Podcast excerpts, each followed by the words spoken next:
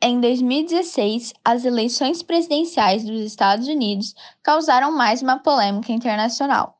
Daquela vez, surgiu a questão de como as mídias sociais podem ter levado Trump ao poder.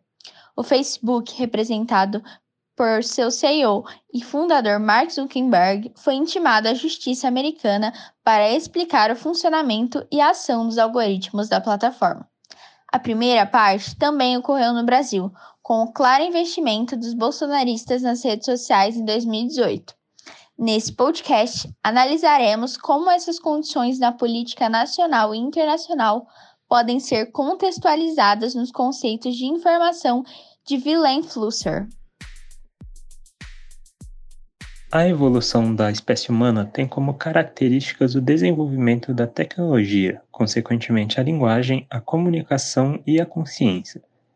Flusser conceitua quatro grandes eventos que afetaram diretamente esses aspectos e transversalmente a nossa participação na construção da história, a criação e operação das informações.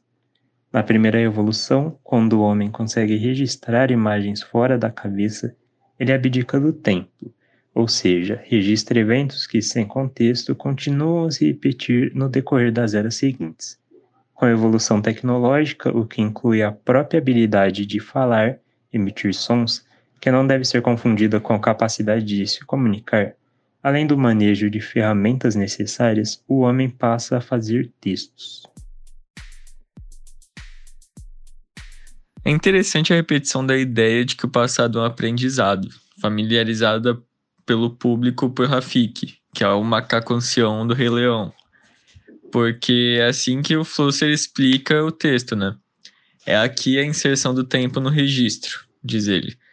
A história não consiste mais puramente na imaginação de quem reproduz e de quem apreende uma imagem sem panos de fundo. Não é mais uma imagem de uma tribo com lanças e animais que podem ser mamutes, mas uma história com começo, meio e fim.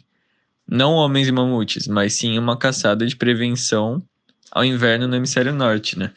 E a nossa história deixa de ser cíclica e passa a ser linear e contextualizada.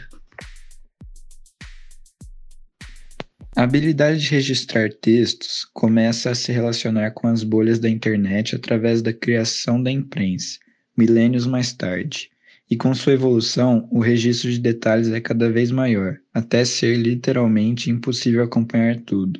Se é impossível ter tudo, cria-se filtros e, numa sociedade já pós-histórica, a informação filtrada é aquela que algoritmos decidiram que quiséssemos ver.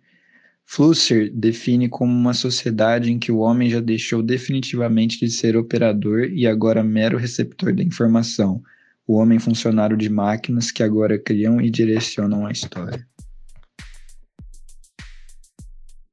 Assim, vemos a facilidade de não se comunicar escrevendo, e sim por meio de imagens e vídeos. A foto pode ser compartilhada e vista muito mais rápido que o texto, por conta da fluência do mundo digital.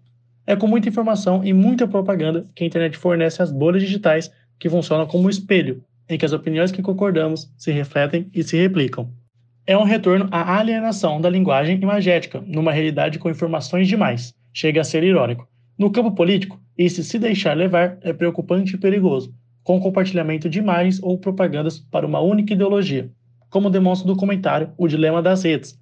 Nele, podemos ver a influência digital nas relações sociais e políticas do personagem. Após a busca de notícias sobre um grupo político específico, as redes sociais começaram a bombardear com vídeos e fotos sobre esse mesmo grupo, fazendo ele acreditar em coisas que antes não acreditava. O que quer dizer que uma inteligência artificial define as opiniões públicas e, por si só, em um cenário político, significa o controle do mundo terceirizado para a tecnologia, programada pela elite.